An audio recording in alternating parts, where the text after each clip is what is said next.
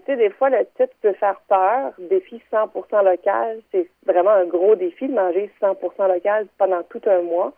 Mais on veut vraiment s'adresser à tout le monde qui est prêt à faire un effort de plus pour mettre un produit de plus dans, dans son panier d'épicerie ou de découvrir un nouveau produit.